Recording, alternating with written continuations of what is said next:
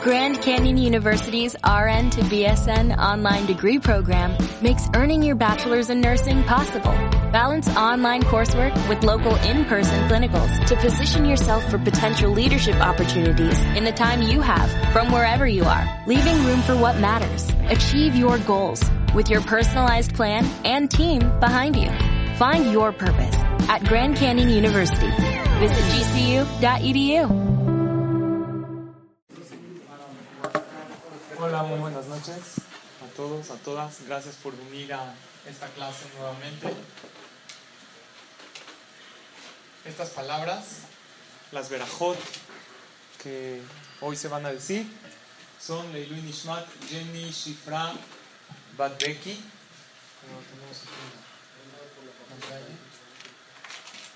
Y con el tema, la segunda parte del tema, te amo o me amo. Vamos a ver cuáles son las palabras clave en las relaciones personales.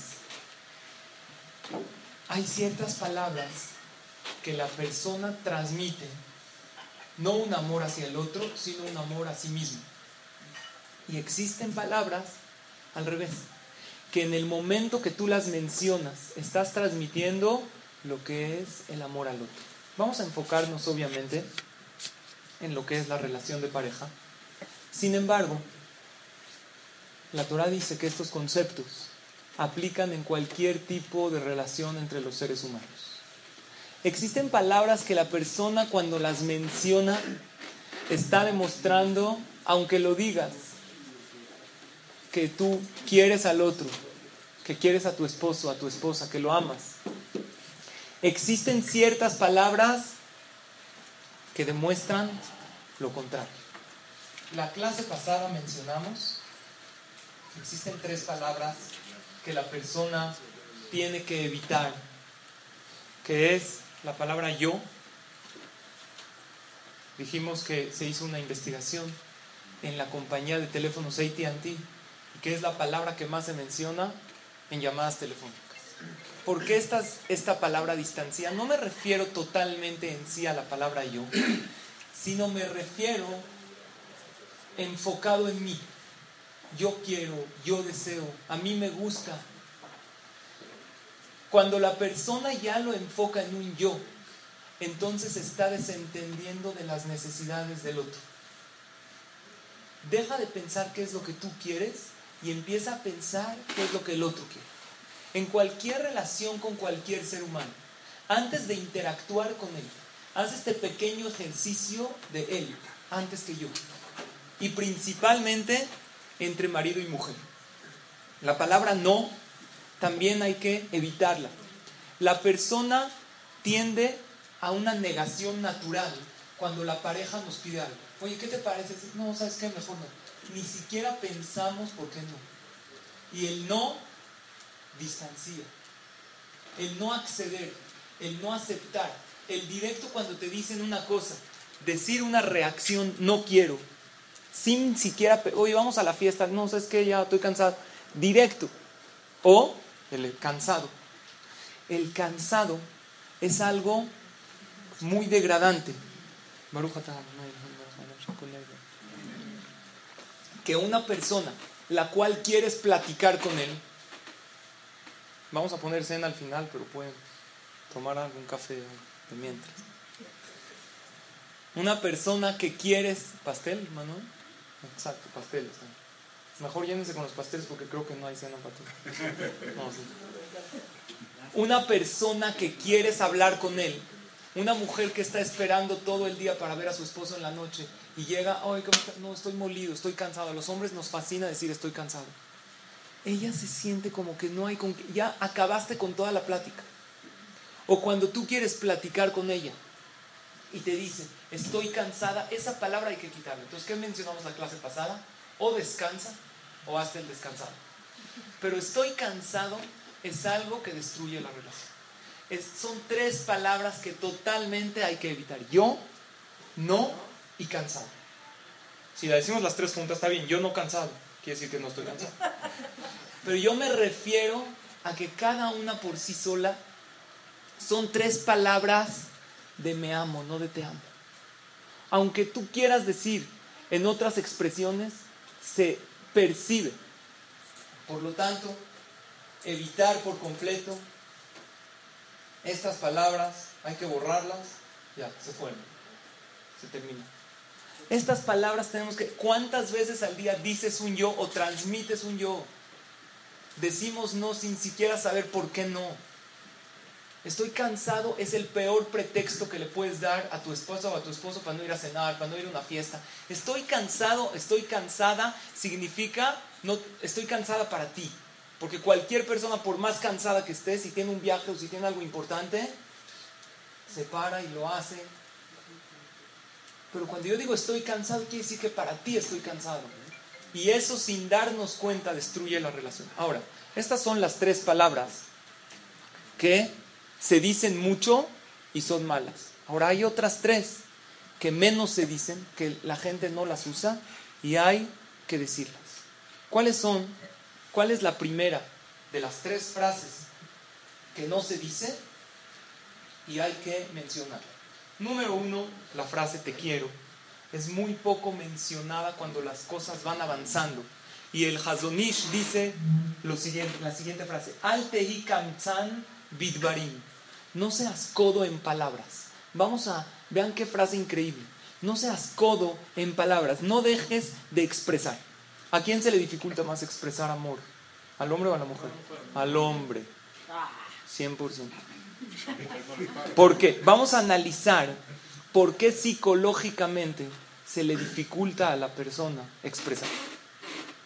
Ahora, cuando digo que la frase te quiero es muy difícil mencionar, no me refiero solo a te quiero me refiero a te ves muy bien, te ves muy guapa, o gracias que Baruch Hashem no falta nada en la casa, siempre te preocupas para que haya de todo,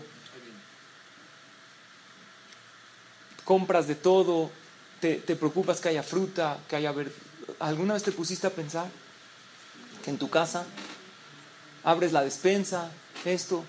Dile a tu esposa, gracias. Vas al súper o a la comer, no sé a dónde vas, pero Baruch Hashem todo está bien. Lo nuestro, ¿eh? Es que pagó la comer especial y tenemos que decir. ¿Hace cuánto, cuando tu esposo te llevó a cenar, le dijiste, muchísimas gracias, me encantó que me llevaste a cenar? Me fascinó. Gracias por el gasto, que sé que te matas por hacerlo por mí. Qué bueno que no falta nada en la casa. Y esas son palabras muy difíciles de expresar y hay que expresarlas. Esa es la primera. Cuando decimos te quiero, incluye todo. Ahora, ¿por qué se nos dificulta expresar todos estos elogios? ¿Por qué no sucede lo que dice el Hazonish? Alte kamtzan bedvarim. Somos codos en palabras. Número uno, porque sentimos que es un poquito cursi. Es cursi la hora que lo voy a estar diciendo. Eso al hombre le molesta un poco. Número dos, porque es un poco, la persona tiene una presunción por naturaleza. Y yo siento que cuando elogio me rebajo. ¿Y cómo me va a rebajar? Diciéndole. ¿Y saben lo que sucede? Ese orgullo hace que en vez de unirme con mi pareja o con mi compañero, me aleje de él. Hay que expresar sentimientos bonitos. Y el alimento de cualquier pareja es la expresión. Cuando hay constante expresión, esta pareja se une. Vamos a analizar esta frase increíble que dijo el Hazemish. No seas codo en tus palabras. Ser codo en dinero, yo todavía entiendo. ¿Por qué? Porque un hombre podría pensar, entre comillas, está mal, que si doy, me falta. Pero yo tengo una pregunta, en palabras, ¿qué te cuesta? ¿Por qué llevamos tanto tiempo? Haz un análisis en este preciso momento, ¿hace cuánto no dices un elogio sincero de lo bien que se ve, de lo que hizo, de lo mucho que la quieres. Y aparte, una pregunta. Te quiero hacer una pregunta. Cuando ella te dijo a ti, ¿qué tal te sentiste? Un elogio. Te cortaste el pelo y te dijo, wow, te ves muy bien. Te vestiste. Una vez te dijo, ¿cómo te sentiste? Wow, increíble. ¿Por qué no darle el mismo regalo? Eh, aquello que te hicieron sentir, ¿por qué no hacérselo sentir a tu pareja? En las Twin Towers el 11 de septiembre, se grabaron llamadas de teléfono. y más o menos del piso 100 para arriba, que era gente que sabían que ya se iban a morir y que no había manera de rescatarlos. Porque los de abajo todavía trataron, los que estaban del piso 100 para arriba, que estaban arriba del choque del avión, ellos sabían que era cuestión de unos minutos. Se grabaron las llamadas. ¿Cuáles fueron las llamadas de los hombres que estaban en sus oficinas? Generalmente no fue, ¿para qué gastaste de más? ¿Cómo lo hiciste? ¿Por qué no? Fueron todas llamadas, te quiero, eres lo máximo. Aunque estaban peleados en la mañana, me imagino que esas personas también dijeron esas llamadas. ¿Para qué esperar esos momentos? Que esté una persona en un sufrimiento para decirle al otro. La pregunta es, ok, estas frases de elogios es la primera frase difícil de decir. ¿Qué pasa si no lo siento? ¿Lo tengo que decir así para elogiar? ¿O mejor no decir si no siento nada? Si no siento esa pasión, ese cariño, ese amor, ¿lo digo o no lo digo? Número uno, tenemos que saber una cosa. El amor es un sentimiento que se da o se hace. Se hace totalmente, toda la razón.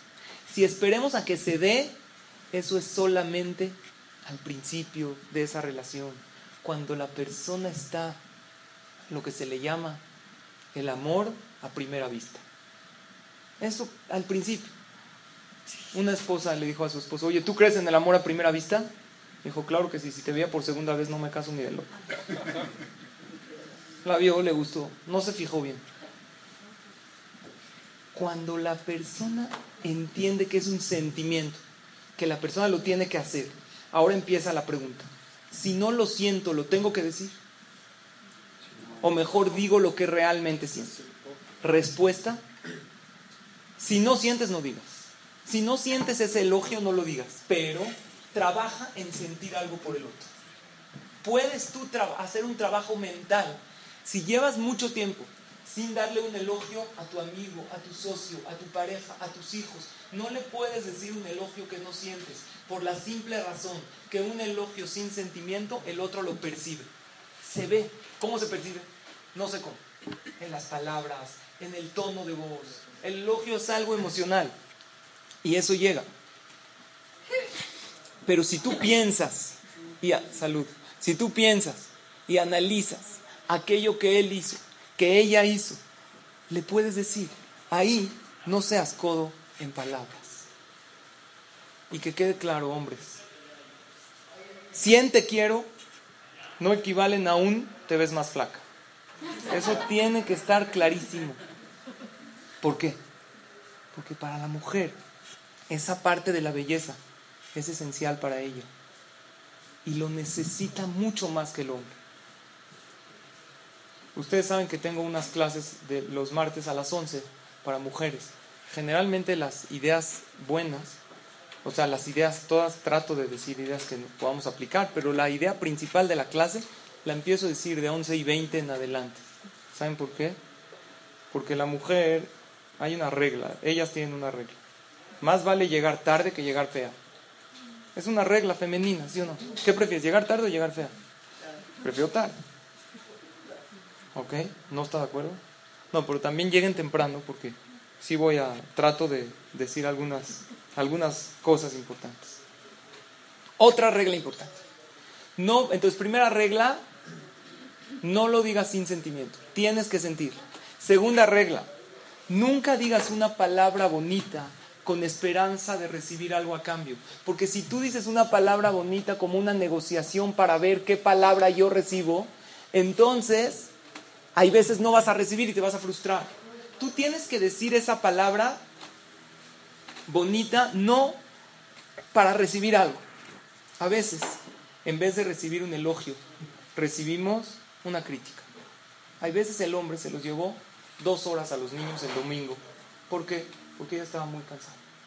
Entonces llega después de dos horas con los niños, se mató. Llega ella del reloj, ¿cómo? ¿Nomás dos horas? ¿Qué pasó? Lo desmotiva. O hay veces, tú necesitas, ¿sabes qué? Tú como mujer necesitas un día salir de compras, tienes a tus hijos encima de ti, le dices a tu esposo, me encantaría tener un día yo, así, irme a, a Santa Fe, comprar mis cosas, así solita yo. Entonces tu esposo dice, ¿sabes qué? Como buen esposo, te busca un día libre del trabajo, de por sí, ahorita es el mundial, no estamos yendo a, la oficina tanto, me voy a quedar en la casa, pero también son vacaciones, la semana que entra empieza, yo me quedo con los niños, tú vete a comprar. Ella se va feliz, tranquila, que su esposo está con ella. Ahora digan la verdad los hombres, estás con los niños en tu cabeza. Ya al principio más o menos, la primera media hora más o menos me dio bien. 45 minutos, una hora, ya abres el Teilim, Shira Learim, ya estoy, que Hashem me ayude porque estoy vuelto loco. A la hora y media decides hablar. Hablar. Oye, ¿cuánto tiempo ya compraste? Ya no. Ella, con justa razón, se molesta. Oye, no puede ser, te pedí un día que me des. Ya, llega a la casa. Oye, ni siquiera estuviste dos horas con los niños. Hay que pensar, para él es muchísimo más difícil que para ti. Y cuando la persona sabe lo difícil que se le hace al otro, imagínate si tú le dices, la verdad, gracias por llevarte a los niños. Valoro esa actitud. La regla es que cuando valoran algo que haces, tienes ganas de volver a hacerlo. No todos los esposos son así, no todos los cuidan, no todos dan esa parte de ellos. Otro ejemplo, historia real. Le dices a tu esposo, y a lo mejor les ha pasado, oye, es que necesito que me cambies el foco de ahí. Le pediste, pasa un día, dos días, tres días y el foco fundido sigue. Una semana sigue el foco. Dos semanas, ahí está fundido el foco. Un día tu esposo fue a casa de su mamá y le dice, hola mi vida, le da café. Oye, ¿no me puedes cambiar el foco? Claro que sí, mamá. En un segundo se sube, lo cambia el foco. No me preguntes cómo te enteraste que tu esposo cambió el foco en casa de tu mamá, como se dice en hebreo, alamacom. ¿Qué es alamacom? En el momento. A ver, no entiendo. ¿Tu mamá te pidió que cambies el foco? En el momento Yo llevo dos semanas pidiéndote, ¿está el foco ahí? ¿Cuál es la respuesta, señoras? En casa de su mamá llegó y su mamá le dijo, hola, mi vida, le dio café, siéntate, le dio una galleta, oye, ¿me puedes cambiar el foco? Sigma, claro, se suba a la mesa, eres mi salvación, eres el Mashiach, gracias, estaba esperando a que venga alguien para cambiar el foco. le dio. Entonces, él, como recibe un elogio, quiere hacerlo directamente. Ejemplo diferente. Paso por ti para ir a la conferencia. ¿A qué horas nos vemos? A las nueve, porque más o menos nueve y siete empieza. Llegas a las nueve, nueve y cuarto, no baja. 9 y 20, apenas está bajando. Como loca, rapidísimo. En vez de decir, uff, siempre lo mismo. Y tú dices, cola acabó, estabas acostando a los niños, te estabas ocupando. En ese momento hay unión. ¿Ustedes saben que existe algo que se llama pluma y papel o no? Oye, ¿quién usa? ¿Eh? Ahí está, eso, véanlo. Va a desaparecer en algunos años, o ya está desapareciendo. Sí. ¿por qué no lo usas para dejar algún recado? Y pasándonos un poquito al tema de educación de los hijos, ¿has intentado dejarle un recadito en la mochila de tu hijo, en la lonchera, que te vaya muy bien? ¿Sabes el efecto que eso hace? ¿Tienes una idea lo que le puede hacer un recadito a tu hijo, te amo, papi? Yo me acuerdo cuando estaba en la secundaria, en la yeshiva, manda, como no había comida, entonces mandan comida de portavianda. ¿Saben qué es? Tipo el albañil, así que saca y saca los topes.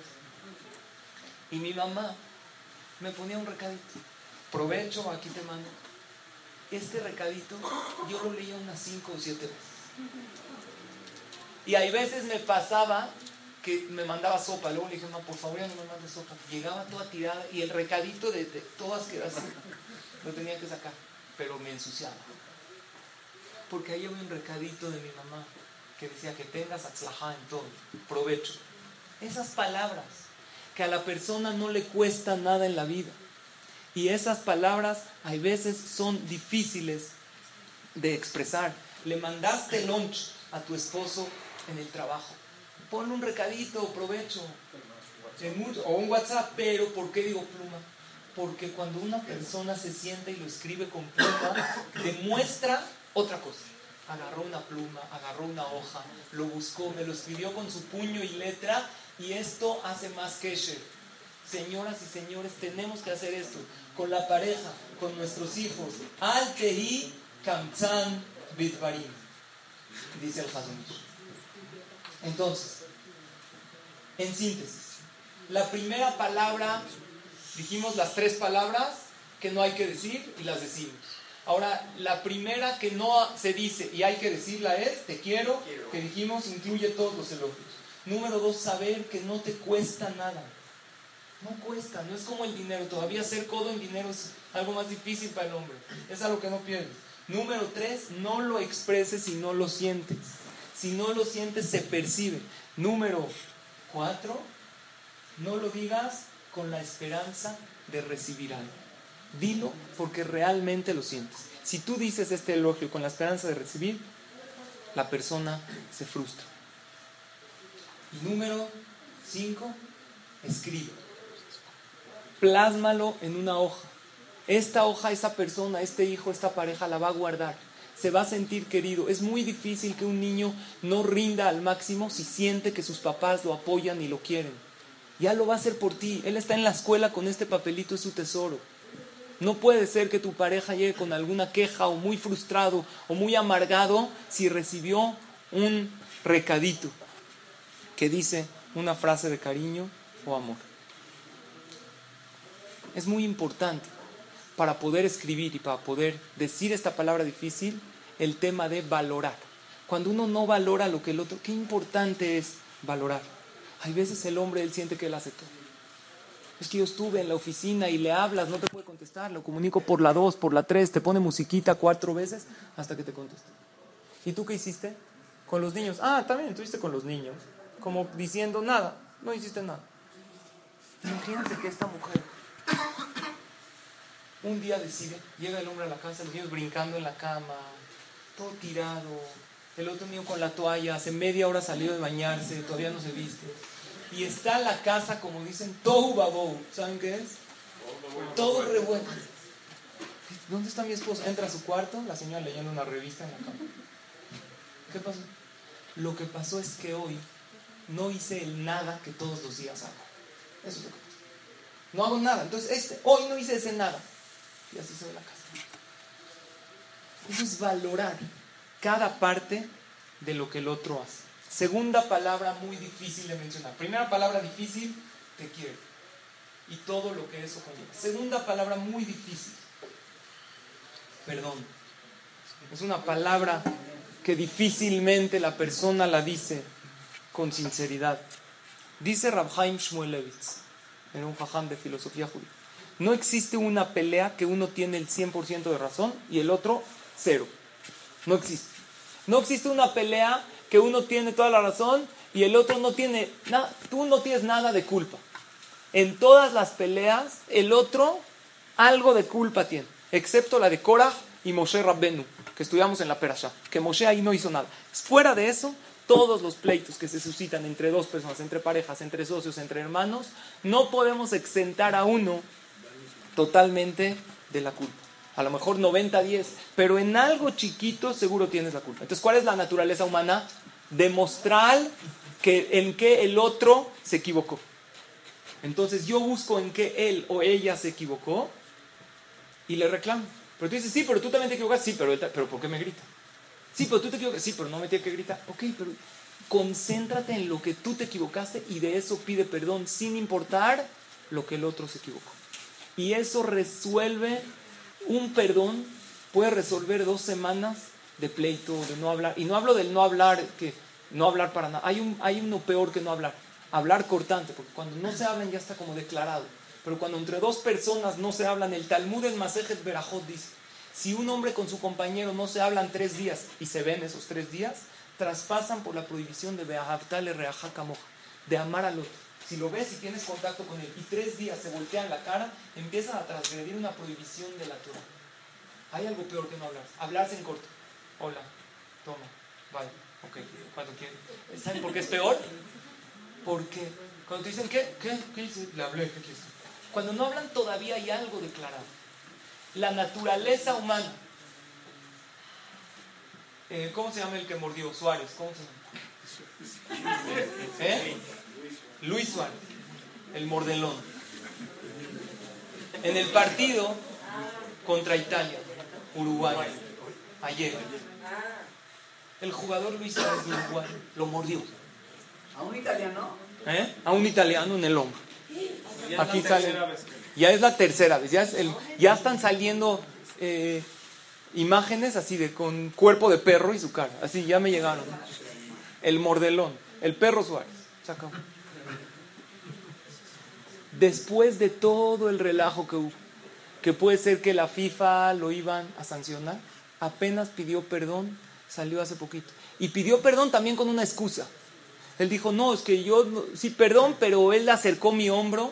Aparte hubo gente que ganó de esta mordida, ¿sabían? Vi algo, una noticia increíble, se las voy a leer. ¿Cómo sabían? Dos personas apostaron. No dos, más de dos personas.